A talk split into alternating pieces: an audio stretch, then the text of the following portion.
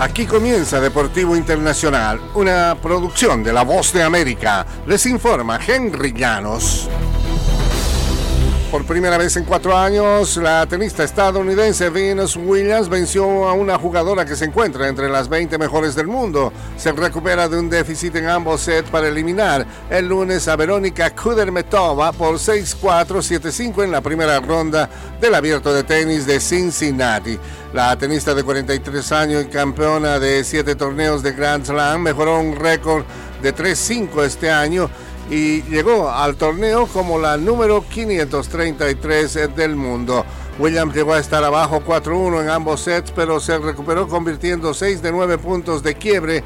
Además, se sobrepuso a dos pausas por lluvia. Williams había perdido sus últimos 10 enfrentamientos ante rivales entre las 20 mejores del mundo desde que superó a Kiki Bertens en Cincinnati en el año 2019. Y el running back Ezequiel Elliott, tres veces elegido al Pro Bowl, firmó un acuerdo por un año y cuatro millones de dólares con los Patriots de Nueva Inglaterra. Según han informado, Elliott, de 28 años, ha corrido para 68 touchdowns y más de 8 mil yardas en siete temporadas con los Cowboys de Dallas en el fútbol americano de la NFL. Tras eh, ser la cuarta selección general del draft proveniente de Ohio, State en 2016 lideró a la NFL en yardas por tierra ese año cuando fue finalista al novato del año.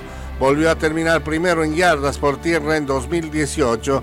Además, suma 2.300 yardas por aire y 12 pases para touchdown atrapados, un récord que muy pocos jugadores del fútbol americano de los Estados Unidos podrían igualar según los comentaristas de fútbol. En el fútbol internacional, Neymar estaría a punto de completar su traspaso a la Liga de Arabia Saudí luego que Al Hilal acordó el lunes desembolsar 90 millones de euros al Paris Saint-Germain por la ficha del astro brasileño. El monto establecería un récord por la liga financiada por la riqueza petrolera del reino dentro de su derroche de dinero por talento de clase mundial.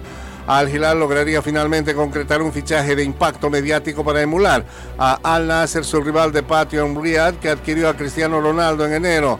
Al Hilal intentó infructuosamente fichar a Lionel Messi y Kylian Mbappé, compañeros del astro brasileño la pasada temporada, con el campeón Paris Saint-Germain, con ofertas que fueron rechazadas según algunas versiones de la prensa.